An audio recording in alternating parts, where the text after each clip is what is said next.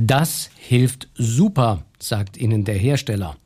Will er Ihnen jedenfalls gerne weismachen. Das hilft gar nichts, sagt die Krankenkasse und will nicht bezahlen. Stellt sich die Frage, ja, wir hatten jetzt recht. Sowas zu klären, das ist ein Anspruch der sogenannten evidenzbasierten Medizin. Stethoskop. Der VDK Gesundheitspodcast.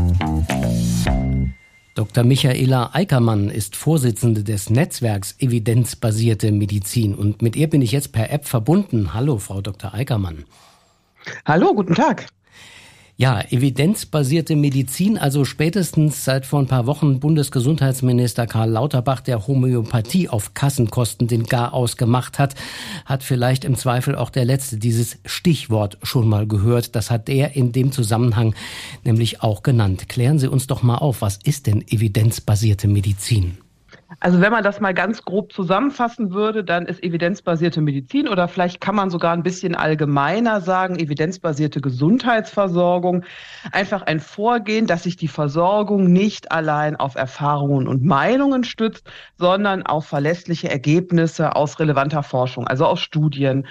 Und ähm, dass, um das zu bewerten, auch ein systematisches, strukturiertes, transparentes Vorgehen zugrunde gelegt wird, um eben diesen aktuellen Stand des Wissens aus der Forschung, also die ähm, dann sogenannte externe Evidenz, also das, was wir wissen aus Forschung, ähm, zu finden und zu analysieren und als Basis für die Entscheidung zusammenzutragen. Und ähm, wenn man dann noch mal so ein bisschen genauer reinschaut, dann ist dieses Wissen aus klinischen Studien so ein ganz relevanter Grundpfeiler evidenzbasiert evidenzbasierter Medizin. Aber es gibt noch zwei weitere Grundpfeiler und das ist zum einen schon die klinische Expertise.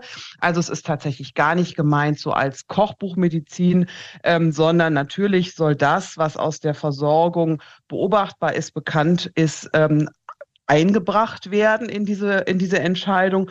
Und ein weiterer sehr zentraler Punkt ist, dass die betroffenen PatientInnen und gegebenenfalls auch deren Angehörige in Entscheidungen eingebunden werden, dass aber auch deren individuelle Situation, deren Präferenzen etc. berücksichtigt werden. Also drei Pfeiler, ähm, Evidenz aus klinischen Studien, Einbindung der klinischen Expertise, Einbindung der Patientinnenpräferenzen und des Kontextes, aber eben mit diesem schon sehr starken ähm, Fokus oder eben dieser starken Basis, mhm. das Wissen aus klinischen Studien zu berücksichtigen. Mhm, da müssen wir uns gleich noch ein bisschen mit beschäftigen, wie das funktioniert, äh, wie auch solche Studien äh, äh, genau aufgesetzt werden, damit das evidenzbasiert ist. Aber äh, so das, was Sie jetzt erzählt haben, das ist ja eigentlich das, wo ich als Patient erstmal erwarten würde, ja natürlich, das scheint mir doch selbstverständlich, äh, dass der Doktor weiß, was er macht und nicht einfach nur, weil er die graue Eminenz ist oder die Eminenz in Weiß.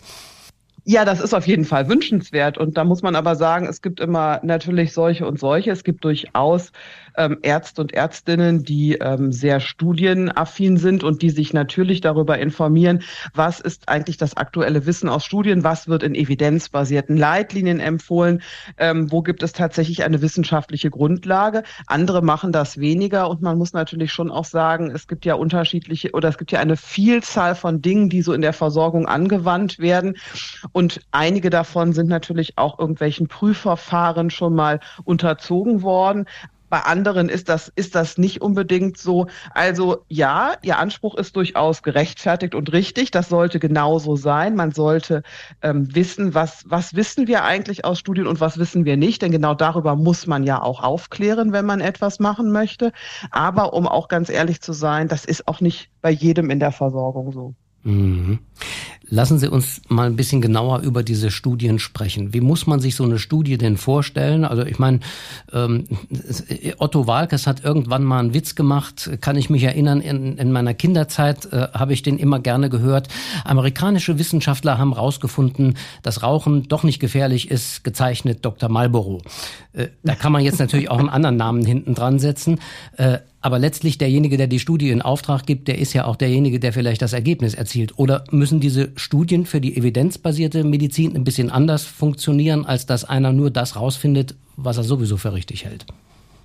Also es gibt schon Qualitätskriterien für Studien oder es gibt bestimmte Vorgaben, wie müssen Studien eigentlich grundlegend konzipiert sein, damit man daraus überhaupt ableiten kann, ähm, wie der Nutzen und wie der Schaden ist. Also da gibt es schon ähm, etablierte ähm, wie soll ich sagen, etablierte Vorgaben oder, oder so ein, ein etabliertes Verständnis. Also zum Beispiel, wenn wir eine Therapie, ein Therapieverfahren haben, ein neues, was untersucht werden soll dann sollte das, wenn das irgendwie möglich ist, in einem vergleichenden Experiment untersucht werden. Also dass zwei ähm, Gruppen existieren und eine Gruppe bekommt dann dieses neue Therapieverfahren, die andere Gruppe bekommt kein Therapieverfahren oder die bisherige Standardtherapie oder eben ein anderes Therapieverfahren.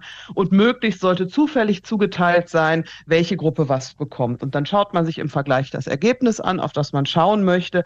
Und dann sieht man natürlich, ist das jetzt in der Gruppe mit dem neuen Therapieverfahren schneiden da die PatientInnen in dem Punkt, der uns interessiert, mhm. besser ab als in der anderen Gruppe. Das ist natürlich idealerweise so. Das ist die ähm, sogenannte randomisierte Doppelblindstudie. Äh, genau, Sie haben es gesagt, die Zufallszuteilung äh, und doppelblind, weil auch der Arzt und der Patient nicht wissen, äh, was äh, jeweils gegeben wird und man das erst hinterher quasi aufdeckt. Das ist, glaube ich, auch ein ganz wichtiger Punkt dabei. Genau, also randomisiert und kontrolliert. Kontrolliert heißt, ne, also eben diese zufällige Zuteilung auf mehrere Gruppen. Idealerweise sollten weder die PatientInnen noch diejenigen, die, die das Verfahren anwenden, also die ÄrztInnen, noch diejenigen, die auswerten, wissen, in welcher Gruppe die entsprechende ähm, Person war. Ähm, das geht auch nicht immer. Also wenn Sie sich jetzt vorstellen, bei operativen Verfahren oder so kann man das mit dem Verblinden oft nicht so gut machen. In manchen Fällen gibt es so äh, Scheinverfahren, Scheinoperationen, zunehmend weniger. Ähm, aber Scheinmedikamente gibt es natürlich. Ähm, da kann man das machen. Aber manchmal ist es nicht immer möglich. Dann muss man eben gucken, was kann man dann machen. Dann kann man manchmal noch schauen, dass zumindest diejenigen, die die Endpunkte oder sozusagen das Ergebnis erheben zumindest verblindet sind, dass die nicht wissen, in welcher Gruppe jemand war. Also man muss immer sehr genau nach Fragestellung gucken, was ist möglich und machbar, aber das, was möglich und machbar ist, das sollte man eben tun, um eine, eine gute Studie zu konzipieren, aus denen man dann tatsächlich auch Ergebnisse ableiten kann. Mhm. Aber damit ist es nicht getan, um nochmal so auf Ihre Frage zurückzukommen, naja, wie kann man jetzt sicherstellen, dass man nicht so ein gewünschtes Ergebnis erzielt? Es gibt natürlich auch dann eigentlich Vorgaben, was die Auswertung angeht, wie diese Studien dann ausgewertet werden müssen, also statistische Vorgaben, ähm, all solche Dinge, ähm, aber auch wie die Studie an sich umgesetzt wird. Also es gibt dann durchaus nochmal so Qualitätskriterien innerhalb dieses, dieses, dieses grundsätzlich geeigneten Studiendesigns, wo man schon sagt, wir wollen sicherstellen, dass es keine Verzerrungen gibt. Wir wollen sicherstellen, dass dieser Unterschied, den wir da gesehen haben in den beiden Gruppen, tatsächlich darauf beruht, dass dieses eine Medikament zum Beispiel besser ist als das andere. Und dazu gehört auch, dass man sehr gezielt auswählt, wer an dieser Studie überhaupt teilnimmt. Denn je nachdem, wie breit man das äh, streut, kann es ja auch sein, dass ganz andere Einflussfaktoren eine Rolle spielen, die überhaupt nichts mit dem zu tun haben, was man eigentlich untersuchen will. Das ist aber gleichzeitig für manche auch ein Kritikpunkt, weil die sagen, wenn man das so sehr einschränkt, dann kann man die Ergebnisse nicht mehr unbedingt auf die Allgemeinbevölkerung übertragen. Wie sehen Sie das? Genau, darum muss man das auch sehr gut überlegen, ob man das so macht, ob man wirklich ein, eine Studienpopulation ähm, so einschränken möchte, dass es eigentlich nicht mehr der Population entspricht, auf die dann dieses Verfahren irgendwann angewendet werden soll. Das kann dann ja dazu führen, dass man es nur auf bestimmte Gruppen einschränken kann, was gar nicht nötig ist. Also ähm, auch da sollte man eher ähm, schauen, dass man einen möglichst breiten Ansatz wählt, dass diejenigen, bei denen in der Versorgung zum Beispiel ein bestimmtes Therapieverfahren angewandt angewandt werden soll, dass die auch möglichst gut abgebildet werden in der Studienpopulation und dass man da gar nicht so viele Einschränkungen macht, dass man da eher nahe an dieser Versorgungssituation bleibt. Ähm, ansonsten muss man aber sagen, dass der, der der große Charme dieser Randomisierung ist ja, dass mögliche Faktoren, die da noch Einfluss nehmen könnten, in beiden Gruppen, Gruppen gleich sein müssten. Also tatsächlich gehen wir davon mhm. aus, dass durch diese Randomisierung irgendwelche anderen Einflussfaktoren, sei es Alter, sei es Geschlecht, sei es Erkrankungsstadium, sei es aber auch sonst irgendeine Rahmenbedingung, wirklich dann in beiden Gruppen gleich verteilt ist. Wir nennen das Strukturgleichheit. Und dass wir dann sagen können, okay, das, das mag Einfluss haben, aber in beiden Gruppen gleich und diesen Unterschied, den wir sehen, der kommt dann tatsächlich von dem, was wir untersuchen wollen. Mhm. Bedeutet dann aber auch, man braucht eine entsprechend große Zahl von Studienteilnehmern. Also mit drei Leuten kann man das nicht machen, weil dann nivellieren sich diese Zufälle ja nicht. Genau, man braucht schon eine entsprechende Anzahl von, von Studienteilnehmenden. Das kann man auch im Vorfeld ähm, berechnen, was, was man, äh, wie, wie groß der Anteil ähm, oder wie groß die Anzahl ist äh, der Menschen, die man in so eine Studie einschließen muss, damit man überhaupt auch einen Unterschied sieht und damit man überhaupt auswertbare Ergebnisse hat. Genau, drei Leute reichen nicht, aber es müssen auch nicht bei jeder Fragestellung 500 sein. Sie haben eben noch ein anderes Stichwort genannt, das auch nicht ganz unwichtig ist, nämlich der Studienendpunkt. Also die Frage, mhm. worauf zielt die Studie eigentlich. Mhm. Also mein Lieblingsbeispiel, das ich da immer zitiere, das äh, ist der PSA-Test, äh, wo es äh, um die Prostata der Männer geht und mhm. die Prognose, ob da möglicherweise ein äh, Prostatakrebs dahinter steckt. Äh, und nach den Studien, die ich bisher kenne, ist das so, jawohl, man kann beweisen, der Prostatakrebs wird mit dem PSA-Test früher erkannt. Aber das Überleben der Männer ist auch nicht länger. Das ist aber eine ganz entscheidende Frage bei der Fragestellung, ja, was kann ich denn jetzt eigentlich mit dem Ergebnis dieses Tests anfangen? Genau, das ist natürlich jetzt nochmal so, so ein anderer Themenbereich. Das ist der Themenbereich Früherkennung. Da ist es tatsächlich so, dass ähm, es da nicht nur darum geht, ähm, dass man etwas früher erkennt und früher behandeln kann, sondern dass diese frühe Behandlung und frühe Therapie auch tatsächlich darin mündet, dass sich das Überleben verbessert beziehungsweise die Lebensqualität verbessert. Also wir schauen schon auch auf Lebensqualität, nicht nur auf das reine Überleben. Das ist immer eine ganz wichtige und oft schwer zu verstehender Endpunkt ähm, bei den Früherkennungsstudien dass es tatsächlich dann etwas, etwas auch, auch Greifbares, Fühlbares mhm. für die Menschen haben muss. Und wir nennen das dann ja auch patientenrelevante Endpunkte.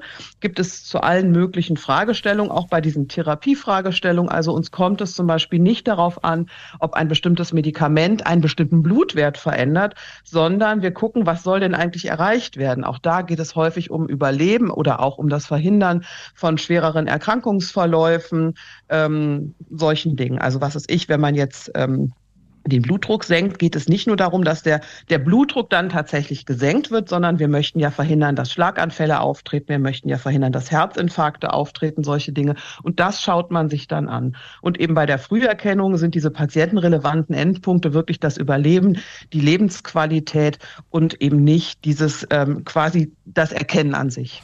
Heißt aber auch, ähm, es gibt da durchaus viel Interpretationsspielraum, denn je nachdem, wo man den Schwerpunkt hin verschiebt, findet man die eine oder andere Studie und kann am Ende doch das zeigen, was man zeigen will. Ja, aber da ist es auch tatsächlich so, dass eben die, die, die Vorgaben, wenn man, wenn man solche Dinge bewertet, schon sind, der Blick muss auf patientenrelevante Endpunkte gehen. Also das ist schon so, dass das auch eine Vereinbarung ist, dass das ausschließliche Betrachten von Laborwerten, von, von mir aus auch Röntgenergebnissen und, und, und von solchen Detektionsraten, was jetzt irgendwie Tumore angeht, an sich, dass das nicht ausreicht, sondern dass der Blick darüber hinausgehen muss zu dem, was tatsächlich verbessert werden soll, verändert werden soll. Jetzt kann man auf der einen Seite vielleicht Evidenz beweisen für ein bestimmtes Medikament, ein bestimmtes Therapieverfahren oder wie auch immer, aber das braucht ja eine Zeit. Umgekehrt kann man natürlich sagen, wenn die Evidenz noch nicht bewiesen ist, heißt das ja noch nicht, dass sie nicht da ist, sondern wir haben es vielleicht schlicht und einfach noch nicht untersucht. Äh, ist das ein Problem in der praktischen Anwendung, wenn zum Beispiel der gemeinsame Bundesausschuss mit Josef Hecken äh, vom GBA, haben wir vor ein paar Monaten hier im Stethoskop gesprochen, wenn der sagt, ja, aber wir lassen es erst äh, für die Versorgung auf Kosten der gesetzlichen Krankenkassen zu, wenn die Evidenz erstmal bewiesen ist. Was ist mit Verfahren, die vielleicht richtig gut sind, aber wo es noch keiner überprüft hat oder die Studie noch nicht fertig ist? Genau, das ist tatsächlich, äh, finde ich, ein wichtiger Unterschied. Gibt es Evidenz, dass es nicht wirkt oder gibt es bisher keine Evidenz? Das ist, finde ich, ganz wichtig und das ist auch immer ganz wichtig in der Kommunikation, dass man das auch PatientInnen genauso sagt. Was ist eigentlich das Problem? Und ähm, ja, das ist natürlich so. Ne? Wenn man, wenn man das Gefühl hat, etwas könnte, könnte durchaus nützlich sein, aber niemand ähm, hat so oder niemand möchte eine Studie machen, eine Studie finanzieren, wie auch immer, ist das natürlich grundsätzlich ein Problem. Es gibt ja im Bereich des gemeinsamen Bundesausschusses jetzt seit ein paar Jahren durchaus die Möglichkeit, dass der gemeinsame Bundesausschuss in bestimmten Situationen Studien anstoßen kann. Das ist sicherlich da auch nochmal ein, ein ganz guter Weg, dass man nochmal Daten gewinnen kann, ähm, die dann halt auch ähm, Einfluss Einfluss haben in, in solche Entscheidungen. Aber es gibt natürlich Bereiche, die jetzt nicht so in dieses, ähm, jetzt nicht in dieses Raster passen, womit dann halt im GWA eine Studie in, äh, initiiert werden kann und wo vielleicht ähm, Dinge nie untersucht werden, weil niemand so ähm, das Gefühl hat. Und das, das können auch ähm, natürlich so Sachen sein, die in der Versorgung eigentlich relativ viel gemacht werden ähm, und wo, wo niemand irgendwie mhm. auch die Motivation verspürt, das nochmal in Studien zu untersuchen. Also ich kann mich so dumpf erinnern, als ich Anfang der 90er Jahre angefangen habe, mich mit Gesundheitsthemen ein bisschen intensiver zu beschäftigen. Da war die Homöopathie, die ich eben schon angesprochen habe, auch ein Riesenthema gewesen. Und damals gab es noch keine einzige oder die erste kam dann so, ich glaube so 92 oder so kam die erste Studie zur Homöopathie raus. Ähm, und vorher haben die Homöopathen immer gesagt, ah, das ist, kann man alles gar nicht in Studien untersuchen, weil das ist ja alles überhaupt nicht vergleichbar und funktioniert ja alles völlig anders. Äh, inzwischen sieht das äh, Ergebnis bei allen Studien eigentlich, äh, von denen ich gelesen habe, so aus, dass die Homöopathie tatsächlich nicht mehr wirkt als dieser Placebo-Effekt, also das, was quasi ein Scheinmedikament ausmacht. Und das war ja auch der Hintergrund, warum Karl Lauterbach gesagt hat, da ähm, darf die Kasse nicht mehr bezahlen. Aber in diesem Spannungsfeld hat man natürlich immer eine Diskussion, gerade letzte Woche nochmal nachgelesen, äh, vom, vom Homöopathenverband hat eine Frau gesagt, ah, wieso? Wir haben super Beweise, dass es funktioniert. Ähm, ja, wo kommen diese Diskrepanzen her? Wo nehmen die die her? Das kann offensichtlich nicht das Evidenzbasierte sein, über das wir reden. Genau, das ist tatsächlich auch so. Also häufig muss man ja sagen, ist das ist ja dieser ganze alternativmedizinische Bereich und insbesondere natürlich auch die Homöopathie. Das sind natürlich schon Bereiche, in denen viel geglaubt wird und in denen viel dieses diese Einzelbeobachtungen, die man macht, ähm, sozusagen als Beweis herangezogen werden. Und ähm, aber oft eben auch nur diese positiven Einzelbeobachtungen. Mhm. Also wenn dann etwas nicht so gewirkt hat, dann gibt es dann natürlich schon gerne auch mal die Ausdruck, ja, dann müssen wir noch ein anderes Präparat versuchen und ähm, das ist aber ähm, tatsächlich schon problematisch und das ist insgesamt schon ein Problem auch über die Homöopathie hinaus, dass manchmal so, ähm, so diese Beobachtungen, die man glaubt zu machen, ähm, gleichgesetzt werden mit der systematischen Evidenz aus klinischen Studien. Und das ist eine große Gefahr und das darf man tatsächlich nicht machen. Also weder in der klassischen Schulmedizin noch in der, in der ähm, Alternativmedizin. Und bei der Homöopathie ist es tatsächlich so, dass es lange Zeit sozusagen immer als Rechtfertigung, warum man solche Studien Studien, wie ich sie eben geschildert habe, nicht machen kann, war immer, ja, das ist ja alles so individuell. Aber wenn man jetzt mal, mal völlig abgesehen davon, ob das jetzt ein naturwissenschaftlich medizinisch plausibles Konzept ist, die Homöopathie. Wenn man das jetzt mal, wenn man jetzt mal sagen würde, das erkennt man jetzt mal so an. Und man würde sagen, das sind aber immer individuelle Therapieentscheidungen, aber die ja einem gewissen Muster folgen. Dann wäre es ja durchaus möglich, und das ist ja auch gemacht worden schon, dass man, ähm, dass man Studien so konzipiert, dass man eine homöopathische Behandlung gegen eine andere Behandlung oder keine Behandlung prüft, in der dann aber dieses Ganze mhm. durchaus für den einzelnen Patienten, die einzelne Patientin individualisierte Konzept durchgeführt wird, ist aber insgesamt dieses homöopathische Behandlungskonzept überprüft wird. Also so diese Begründung, Bildung, ähm, das kann man gar nicht untersuchen, weil es so individuell ist. Das, das lasse ich nicht gelten oder das lassen wir Evidenzler sozusagen nicht gelten. Das könnte man schon machen, wenn, ähm, wenn man das machen möchte. Aber bei der Homöopathie ist es tatsächlich so, dass die Studien, die dann tatsächlich eine höhere Qualität haben, einen höheren methodischen Anspruch haben, dass da eben nicht gezeigt mhm. werden konnte, dass die Homöopathie wirkt. Und dann muss man einfach sagen, ähm, da gibt es eben Evidenz, dass es eben offensichtlich so ist. Und dann muss man vielleicht auch mal von so einer ähm, liebgewonnenen Sache Abschied nehmen und sagen, dann ist das eigentlich nichts, was in die Versorgung gehört. Und das ist ja jetzt genau diese Initiative, die es ja auch nicht nur bei uns gibt, auch in der Schweiz, wo das im Moment ja noch zur Grundversorgung gehört, wo das die, die Krankenkassen sozusagen bezahlen, ist es gerade eine Diskussion. Also auch da wird das gerade ähm, überprüft, ob das tatsächlich so sinnvoll ist.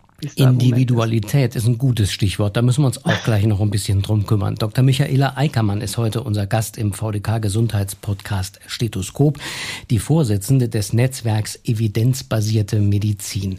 Ja, Frau Eickermann, lassen Sie uns mal über die Fallstrecke und über die Kritik an der evidenzbasierten Medizin reden. Sie haben jetzt viel erzählt, warum das gut und wichtig ist und wie das funktioniert, aber es finden ja nicht alle so lustig. Die Homöopathen schon mal gar nicht, aber auch viele Ärzte haben mit der evidenzbasierten Medizin so ihre Schwierigkeiten und sagen, da wird aber meine ärztliche Freiheit eingeschränkt und eigentlich braucht es ja gar keinen Arzt mehr, äh, wenn man im Prinzip, ähm, ich sage mal, sogar ohne die künstliche Intelligenz einfach äh, nach Schema F vorgehen könnte.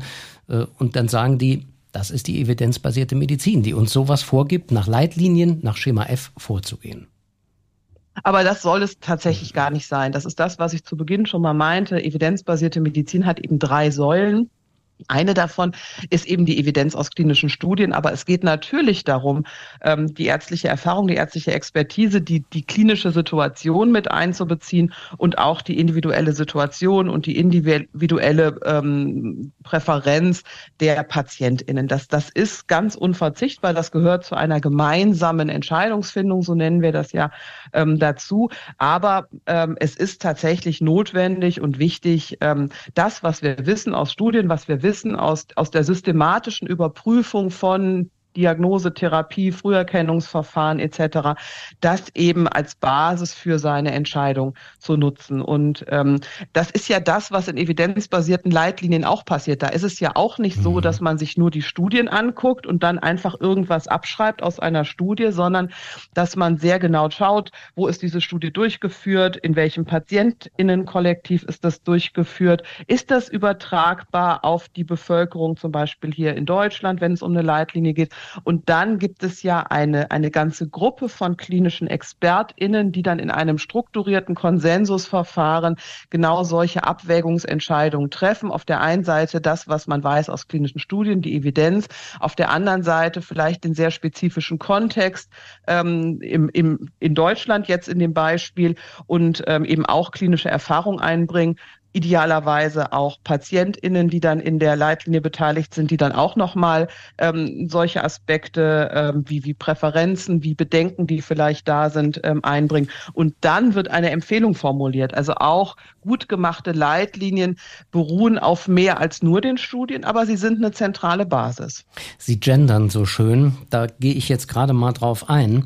Äh, es gibt ja einen Trend, der sagt, Frauen und Männer sind in der Medizin teilweise sehr unterschiedlich zu behandeln. Ne? Klassisches Beispiel, Herzinfarktsymptome beim Mann und bei der Frau sind völlig unterschiedlich. Ähm, warum müssten da nicht auch die äh, Behandlungsverfahren äh, völlig andere sein? Und insgesamt gibt es auch einen Trend zu einer individualisierten Medizin, die jetzt nicht nur nach Geschlechtern unterscheidet, sondern die auch ganz konkret den Fall anschaut und sagt, naja, Bluthochdruck ist nicht gleich Bluthochdruck, das äh, kann auch ganz unterschiedlich sein und muss ganz unterschiedlich behandelt werden. Ist das ein Widerspruch zur evidenzbasierten Medizin? Nee, nicht unbedingt. Also man kann tatsächlich gucken, was sind tatsächlich Einflussfaktoren. Ähm, das kann man auch statistisch untersuchen. Also was ist etwas, was tatsächlich ähm, wo wir tatsächlich unterschiedliche Behandlungsergebnisse sehen. Also ist es tatsächlich so, dass wir, was weiß ich, zum Beispiel für Frauen und Männer, aber vielleicht auch für bestimmte Biomarker, für bestimmte Laborparameter, ähm, die vielleicht Menschen haben, die in die Studie eingeschlossen sind, hat das, macht das einen Unterschied, ob man einen solchen Marker zum Beispiel hat oder nicht. Das kann man tatsächlich ähm, untersuchen und das wird natürlich zunehmend untersucht man muss so ein bisschen aufpassen. Also ich glaube, es ist gut und wichtig, dass mittlerweile klar ist, es sind nicht alle Menschen gleich. Man muss zum Beispiel Unterschiede anschauen ähm, in, der, in den Geschlechtern. Wir müssen aber vielleicht auch Unterschiede anschauen, ob bestimmte Biomarker bei bestimmten Erkrankungen vorliegen, wie, wie auch immer. Man muss aber aufpassen, dass man dann nicht so individualisiert wird, dass man sagt, naja, jeder Mensch ist so einzigartig. Wir können überhaupt nichts mehr aus Studien ableiten. Und da kann jetzt jeder machen, was er möchte. Also das sehe ich auch so mhm. einfach aus, aus ähm, äh, gar nicht im Sinne von, dass, dass ich denke, man sollte irgendwelche Leistungen vorenthalten, sondern ich mein, mein Antrieb ist tatsächlich eine, eine gute und, und, und patientenorientierte Medizin. Mir geht es da sehr stark um Patientenschutz. Und man kann ja auch nicht für jeden einzelnen Patienten eine eigene Studie machen und den mit anderen vergleichen. Mal abgesehen davon, dass genau. es überhaupt nicht geht, wäre auch die Frage, selbst wenn die Patientengruppen kleiner werden, wer soll es bezahlen? Solche Studien kosten ja einen Haufen Geld.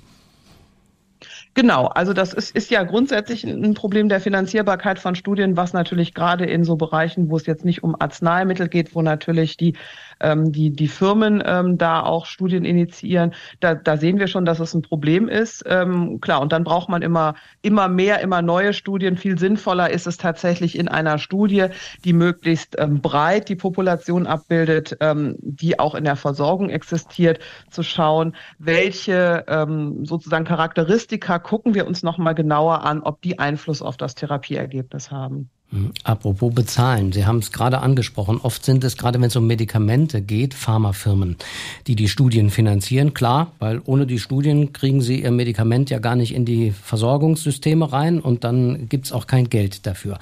Jetzt gibt es aber auch wieder Studien, die haben gezeigt, dass die Studien, die die Pharmafirmen auflegen, besonders oft das Ergebnis haben, dass genau das Produkt, das da untersucht ist, besonders toll sein soll. Und auch die Arzneimittelkommission der deutschen Ärzteschaft hat das vor einigen Jahren schon mal in einem größeren Artikel bestätigt. Ist das ein grundsätzliches Problem der evidenzbasierten Medizin, dass wir keine äh, Finanzierung von außen haben, die das völlig neutral angeht?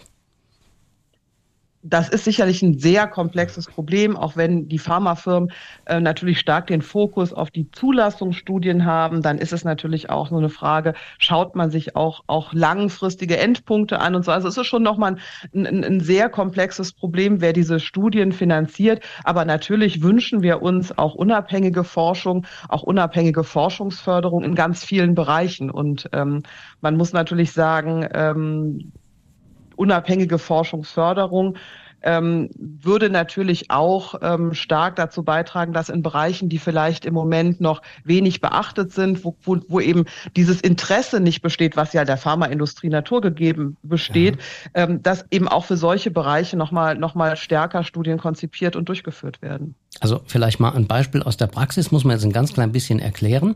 Die sogenannten Katecholamine, das sind Medikamente, die werden schon seit ewigen Zeiten äh, vor allem auf der Intensivstation eingesetzt, um den Kreislauf von Patienten zu stabilisieren.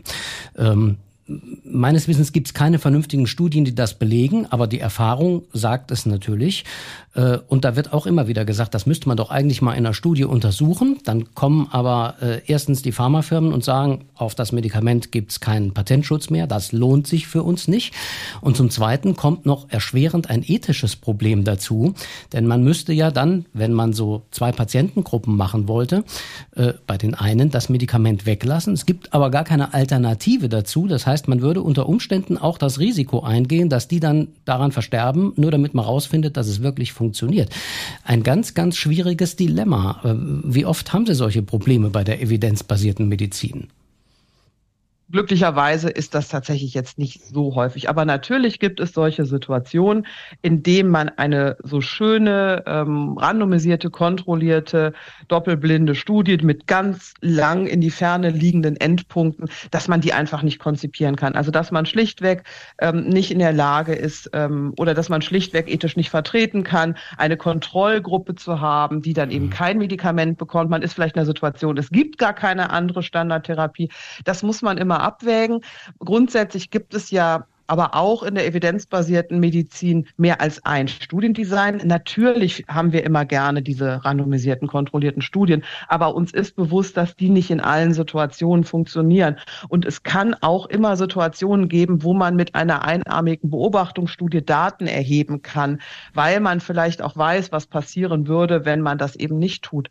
Also ähm, man darf es sich nicht zu leicht machen und dann ganz schnell sagen, na ja, es reicht uns, wenn wir jetzt hier einfach mal irgendwie ähm, eine einarmige einarmige Beobachtungsstudie machen. Aber ich mhm. möchte nicht irgendwie verhehlen, dass es durchaus Situationen gibt, wo man tatsächlich, wo das die einzige Möglichkeit ist, Daten zu sammeln. Und dann ist diese Möglichkeit der Datensammlung immer noch besser, als wenn man überhaupt nichts sammelt, als wenn man überhaupt gar keine ähm, Sicherung sozusagen der Ergebnisse hat. Aber stimmt das Gerücht, dass erfolgversprechende Therapien mit altbekannten Medikamenten, die man aber in neuen Einsatzgebieten einsetzen will, äh, häufig gar nicht untersucht werden, weil sich das für die Pharmafirmen nicht mehr lohnt. Letztlich dann zum Schaden der Patienten, weil eine Therapie, die vielleicht tatsächlich gut ist, nicht angewendet werden kann, äh, aber auch, weil äh, ja Kosten entstehen, die gar nicht entstehen müssten, wenn man das mit einem billigeren Medikament genauso gut machen könnte. Hat die Pharmaindustrie logischerweise kein Interesse dran Das mag so sein, da muss ich sagen, da muss ich jetzt tatsächlich passen. Also ich kann das auch nur auf der Gerüchteebene beantworten. Ich könnte Ihnen jetzt keine Studie sagen oder keine, keine, keine Datensammlung sagen, aus der ich das jetzt sicher ableiten könnte. Ähm, also aber nicht, natürlich es ist, es ist, ist nicht evidenzbasiert. ja, und es ist tatsächlich auch nicht so, so mein Spezialfeld und ich tue mich dann schon ja. immer schwer, so Dinge, wo auch ich das Gefühl habe, na ja, es ist tatsächlich eher so ein Gefühl und es ist mhm. eher, ähm, eher auch so ein Gerüchtewissen dann, dann irgendwie weiterzugeben. Aber grundsätzlich muss man natürlich sagen, es muss immer jemanden geben, der Interesse hat, irgendwie Studien zu konzipieren. Ähm. Ganz andere Frage. Wir hatten jetzt in den vergangenen drei Jahren eine neue Krankheit, äh, die unser aller Leben ziemlich eingeschränkt hat, Corona. Äh, und da kam ja dann auch die Frage auf, ja, wie kann man das denn behandeln? Wie funktioniert das? Wie kann man mit den Impfstoffen umgehen? Also evidenzbasiert war das ja alles nicht wirklich gewesen, weil auch überhaupt keine Zeit dafür war. Sind das die Grenzen der evidenzbasierten Medizin, dass es halt, wenn es gut sein soll, auch lange dauert? Hm, ich würde das gar nicht als, als Grenze sehen. Also ich glaube, wir in der evidenzbasierten Medizin sind uns immer sehr bewusst darüber, dass es grundsätzlich immer eine Unsicherheit gibt und dass es Situationen gibt, wo man auch in der Unsicherheit entscheiden muss. Und da sind ja diese Impfungen ein super Beispiel. Als die ersten Impfungen, also die Situation von Corona am Anfang, bevor es die Impfung gab, war ja, dass es eine vollkommen neue Erkrankung ist, die plötzlich wirklich über die ganze Welt hereingebrochen ist, wo es, wo es wirklich schwerste Verläufe gab. Wir erinnern uns, dass ja wirklich gerade in Italien unfassbar viele gestorben sind, auch bei uns viele Menschen gestorben sind. Und man wusste eigentlich überhaupt nicht so richtig, wie gehen wir mit dieser schwierigen Erkrankung um, wo ja noch gar nicht klar war zu diesem Zeitpunkt, wie wird sich, wie wird das irgendwie verlaufen? Wie lange dauert das? Ist da irgendwie, wird sich das natürlich begrenzen? Hört das auch wieder schnell auf? Und ähm, also es gab, war ja eine wirklich wahnsinnig dramatische Situation, als diese ersten Impfstoffe auf den Markt kamen. Und natürlich hatte man da eher kurzfristige Daten und nicht die, wir haben die Langfristdaten, was passiert in ein, zwei, drei Jahren. Darauf hätte man aber in dieser Situation ja nicht warten können und ja auch nicht warten mhm. wollen. Das ähm, ist halt so. Man muss halt eben einfach sehen, ähm, es kann schon auch mal sein, dass man eine Entscheidung treffen muss, obwohl man bisher vielleicht nur kurzfristige Daten hat, selbst wenn man gerne langfristige Daten hätte. Also man bleibt in einer gewissen Unsicherheit. Wichtig ist aber schon, dass man auch sich bemüht, das, was man eigentlich braucht, dann noch weiter zu sammeln, selbst wenn man dann eine Entscheidung getroffen hat. Und es gehört auch dazu, wenn neue Ergebnisse da sind, die vielleicht das, was man jetzt bisher macht, nochmal in Frage stellen, dass man dann halt auch seine Entscheidung nochmal revidiert und sagt, okay, wir haben neue Daten, aus diesen neuen Daten würden wir jetzt eine andere Entscheidung ableiten und die Empfehlung, die wir jetzt geben, ist so, obwohl wir in, vor zwei Monaten noch was anderes gedacht haben und eine andere Empfehlung gegeben haben. Also das ist schon, schon ganz natürlich und man muss sagen, wir haben ja zum Glück auch nicht so häufig solch dramatische Situationen wie die Pandemie. Wir müssen ja wirklich immer nochmal an den Anfang zurückdenken, wo das ja schon eine sehr dramatische dramatische, erschreckende Situation war. Nicht so dieses, was wir jetzt vielleicht ähm, noch im Kopf haben, ähm, also das war schon eine andere Situation. Und ähm, grundsätzlich ähm, gehört das dazu. Wir haben, wir haben eine Unsicherheit. Wir versuchen diese Unsicherheit durch ähm, Studiendaten irgendwie kleiner zu machen. Dann gibt es irgendwann neue Studiendaten und man muss nochmal ähm, Entscheidungen überdenken. So ein bisschen anders ist es vielleicht ähm, bei diesen ähm, ganzen Therapieverfahren. Es ist ja gerade im Bereich Long- und Post-Covid, ähm, es sind ja auch tatsächlich immer neue Therapieverfahren so sozusagen ähm, dann auch sehr propagiert worden. Also wenn man da so an medienwirksame irgendwie Aphoresen ähm, denkt und so. Und da sehe ich das tatsächlich so ein bisschen anders. Natürlich sind das auch, sind das auch Menschen, die, die, die äh, krank sind, die auch schwer betroffen sind. Aber da hat man natürlich nicht so eine wahnsinnige Zeitnot. Und da fand ich es schon überraschend, ähm, als ich mich da mal mit Daten beschäftigt habe, dass da Therapieverfahren empfohlen und auch breit angewandt wurden, auch sehr teure Therapieverfahren, die Menschen wirklich auch ähm, in, in finanziellen Ruin hätten treiben können, wenn sie das eben selbst bezahlt haben und hätten. Ähm, dass das überhaupt nicht mal die Motivation bestand, da parallel Studien durchzuführen. Also dass man da, da überhaupt wenig fand an laufenden Studien, ähm, erst recht nicht an abgeschlossenen Studien. Ich muss sagen, das fand ich tatsächlich noch mal erschreckender, dass da irgendwie so dieser, dieser, dieser, äh, diese Motivation, wir möchten diese, diese Daten auch, auch haben, wir möchten auch das, was wir hier gerade an Therapie machen, auch durch Studiendaten absichern, dass da habe ich doch irgendwie das Gefühl gehabt, da passiert wenig. Und das fand ich tatsächlich sehr erschreckend. Mhm. Das ist ja insgesamt bei der Corona-Pandemie, glaube ich, so gewesen, dass gerade in Deutschland äh, das mit den Daten alles ein bisschen dürftig gelaufen ist und wir teilweise auch viel äh, auch was die Studien angeht, von dem profitiert haben, was in anderen Ländern gemacht worden ist. England war da ein großer Vorreiter oder auch Israel zum Beispiel, ähm, wo wir, glaube ich, auch viel Honig draus gesaugt haben. Das stimmt. In anderen Ländern war da oft viel mehr Studienaktivität. Die waren auch einfach schneller. Ne? Also das ist einfach, die haben zum Teil dann aber auch ähm, schon, schon etabliertere Forschungsnetzwerke, Forschungsförderung. Also das ist alles sehr viel schneller gegangen, da was zu initiieren. Das ähm, ist sicher so. Es ist ja auch ein ganz großer Kritikpunkt, dass da in Deutschland ähm, wir tatsächlich ziemlich hinten dran waren. Und die sind in vielem auch digitaler. Da haben wir auch noch Nachholbedarf. Auch das ist ja ein Thema, das gerade bei der Gestaltung von Studien sicherlich eine ganz, ganz große Rolle spielt. Auf jeden Fall haben wir jetzt mal gelernt, evidenzbasierte Medizin ist dazu da, am besten anhand von Studien, aber auch aus den Erfahrungen, die äh, in der Medizin gesammelt worden sind, äh, das abzuleiten, was man braucht, um eine erfolgversprechende Therapie zu haben und nicht einfach nur so, wir machen mal äh, vor sich hin. Es ist aber auch kein Selbstzweck und da, wo es eilt und da, wo man Entscheidungen anders treffen muss, da kann man die auch anders treffen. Dr. Michaela Eickermann war das bei uns im VDK Gesundheitspodcast Stethoskop. Ganz herzlichen Dank, dass Sie Zeit für uns hatten. Ja, vielen Dank, dass Sie mich eingeladen haben. Ja, hat mich gefreut. War eine interessante Folge. Ähm, das, das sind ja immer so Themen, die sind ein bisschen trocken. Ne? Die, muss man an die Leute erstmal ranbringen. Aber auf der anderen Seite, es diese trockenen Dinge bestimmen ja letztlich unser Leben, auch wenn wir zum Doktor gehen und was haben wollen, spätestens bei der Frage, zahlt's denn die Krankenkasse oder nicht, oder auch bei der Frage, hilft's oder nicht. Im kommenden Monat wollen wir versuchen, ich weiß noch nicht, ob wir es terminlich auf die Reihe kriegen, äh, an ein etwas handfesteres Thema ranzugehen. Äh, die Notfallversorgung ist ja auch in aller Munde und wir haben uns überlegt, wir gucken uns mal an, was passiert denn eigentlich, wenn man die 112 wählt? Wo landet der Anruf? Was machen die da damit? Und wir haben uns schon mal für einen Besuch bei der Rettungsleitstelle angemeldet. Die haben auch schon gesagt, dass wir kommen dürfen, nur der Termin steht noch nicht genau fest. Mal gucken, ob wir es in die Märzausgabe noch reinpacken. Wenn nicht, kommt es auf jeden Fall im April. Bis dahin allen gute Zeit. Denken Sie dran, den Abo-Knopf zu drücken, damit Sie die nächste Folge auch garantiert nicht verpassen bei unserem Stethoskop. Äh, den Podcast gibt's überall da, wo Sie Podcasts finden. Dankeschön und tschüss.